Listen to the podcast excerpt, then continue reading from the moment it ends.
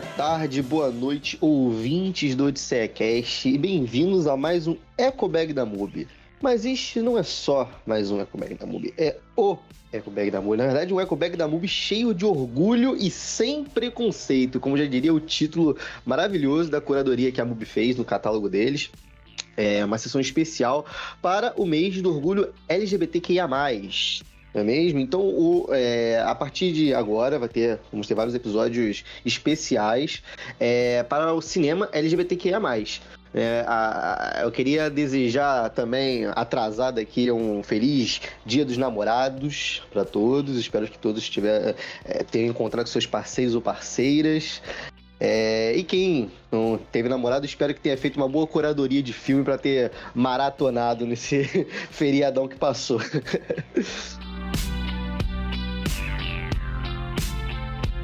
Mas, enfim, vamos para o que importa, né?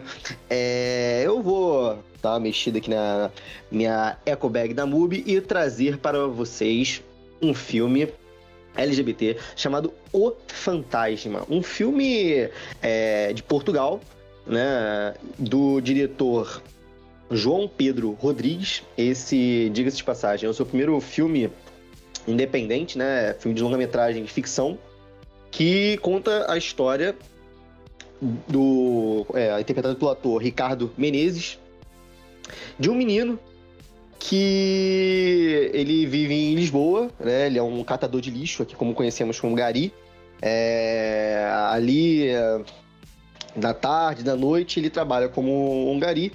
E depois do expediente, ele vive uma vida anônima pelas ruas. Né? Ele se esconde ali para uma certa outro tipo de imagem, né? E vive uma vida que é, é a que ele quer mesmo, né? De se abrir e viver como um LGBT é, propriamente dito. É, Didi ele esconde isso de todo mundo, esconde das pessoas do trabalho, esconde da menina, inclusive, que trabalha com ele, que é super, hiper, mega apaixonada por ele, né? É, ela tem um crush assim nele absurdo e ele tenta fugir um pouco disso. O filme ele utiliza de muitas alegorias, né, muitos simbolismos. Ele vai brincar muito com, com a questão da, da bestialidade, né? Ele vai fazer vários simbolismos quanto a isso, sobre cachorros e tudo mais. Ele brinca com essa questão dos animais, né, para se tratar dos seres humanos. Até mesmo o diretor ele quis é, contratar é, intérpretes não profissionais, né? Ele quis buscar isso porque, segundo ele, meio polêmico, mas é, ele disse que, abre aspas, porque as pessoas são mais genuínas, mais naturais, mais reais. E, por exemplo, neste filme havia um grau de exposição que eu exigia das pessoas que, se calhar nos atores, era impossível de pedir.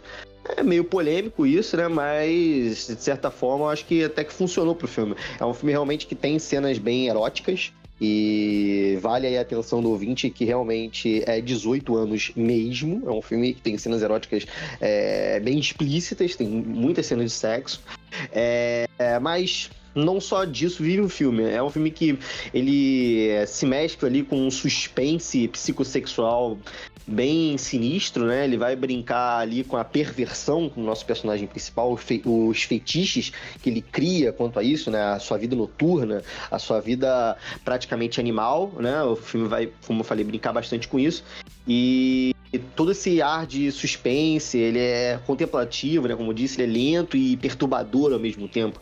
Então ele vai te instigar ali é, das relações sádicas que o nosso personagem traz pra gente né? Fica aí a primeira dica. É o Fantasma, um filme de 2000 do diretor João Pedro Rodrigues, que está disponível na MUBI.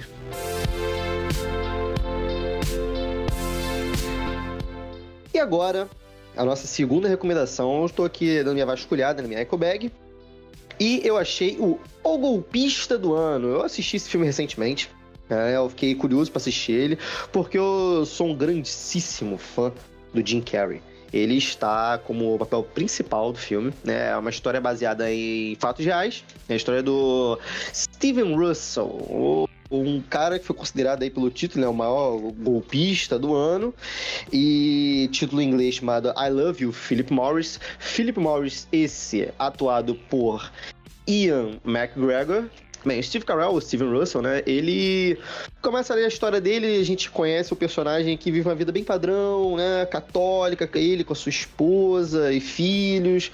É... Ele é um menino adotado, né? Ele conseguiu subir na vida dele, trabalhava como policial e vivia uma vida bem padrãozinha ali no, no Texas, né?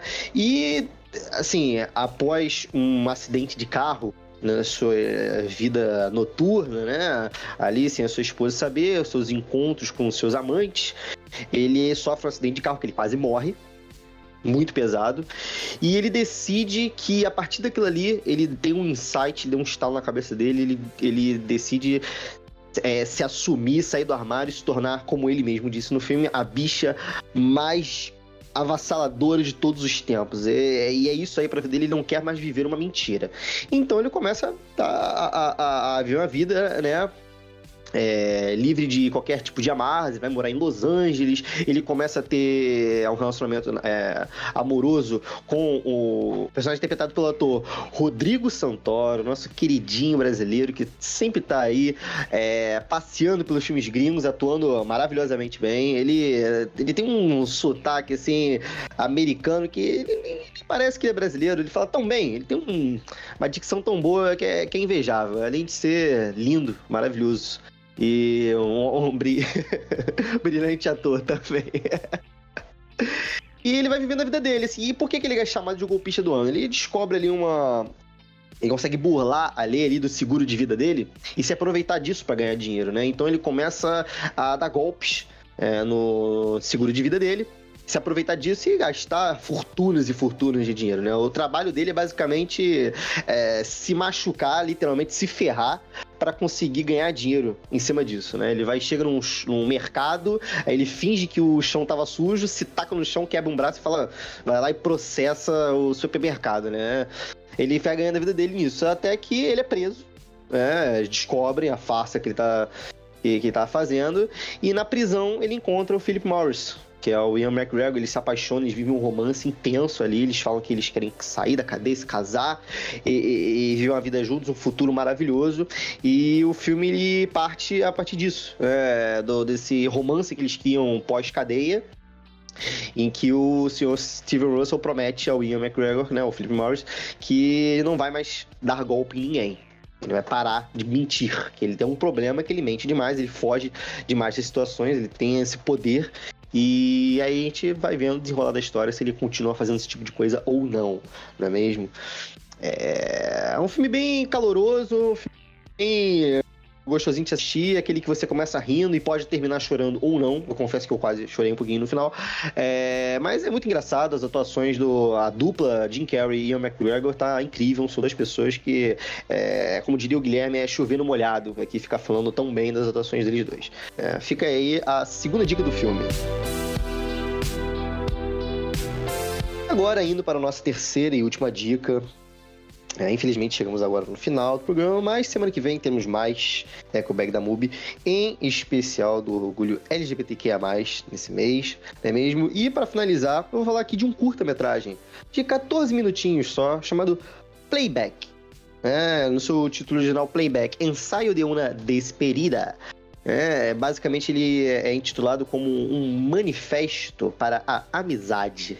É, ele quer realmente tocar no coração da gente, mostrar o poder da, da amizade, principalmente dentro do dentro do vale né, do LGBT. É, aqui temos a história de um grupo chamado Grupo Calas, é um grupo de trans, travestis, drag queens, que se juntavam em festas, em balls, né, os famosos balls, os bailes, é, para fazer shows de comédia, shows de dança, de música, se distrair né, dos finais, dos finais da ditadura militar que estava acontecendo na Argentina. É, o documentário se passa em Córdoba, né, foi é, especialmente dirigido pela diretora Augustina Comedy. Ela e a sua produção fizeram uma curadoria de imagens ali maravilhosa, né? Uma montagem incrível para a gente poder acompanhar o que estava acontecendo. Ganhou o prêmio do melhor curta-metragem no Festival de Filme Internacional de Berlim, né? o vencedor do Teddy, né? Best Short Film. É, e é basicamente é, realmente um manifesto à amizade, a gente acompanhar, a gente ter o privilégio hoje em dia de estar tá podendo ter contato com esse tipo de gravação, né? É, é uma pena a gente depois ir descobrindo ao passar do documentário, a narração, nos contar que todas as pessoas que a gente está vendo ali, todos, infelizmente, estavam lutando contra o vírus do HIV, né? Da AIDS. É, não tem ninguém ali que sobreviveu, mas que tá tudo muito bem filmado e muito bem na tela, bem feito para a gente acompanhar a, a, a história e, e, e, sentir realmente esse privilégio de ter contato com esse conteúdo, né? Fica a dica para vocês, é um curta-metragem de 14 minutinhos só, disponível na MUBI, acabou de chegar, eu vi ele recentemente, fiquei muito tocado pela história e vale muito a pena. E é isso, ouvintes. Chegamos aqui ao nosso final do episódio queria agradecer todos vocês estarem escutando. Eu espero que tenham gostado. Semana que vem tem mais. É, espero que vocês compartilhem com os amigos de vocês, com a família, com o papai, com a mamãe, com o passarinho, periquito, cachorro. Assim, ah, mas o meu amigo ele não gosta de podcast. Não, apresenta o Odissecast que ele, que ele vai gostar. É, a gente é diferente, a gente é bem descontraído, tem as nossas musiquinhas no começo, a gente fala do jeito engraçado, mas ao mesmo tempo a gente fala dos assuntos muito sérios, né? Tem que lembrar isso. Que brincadeira tem hora. E muito obrigado pela atenção. Ative o sininho, né? Que isso ajuda no algoritmo, ajuda a gente a saber que você está gostando da gente. É, siga a gente nas redes sociais, no Twitter, no Instagram. E é isso. Tchau, tchau.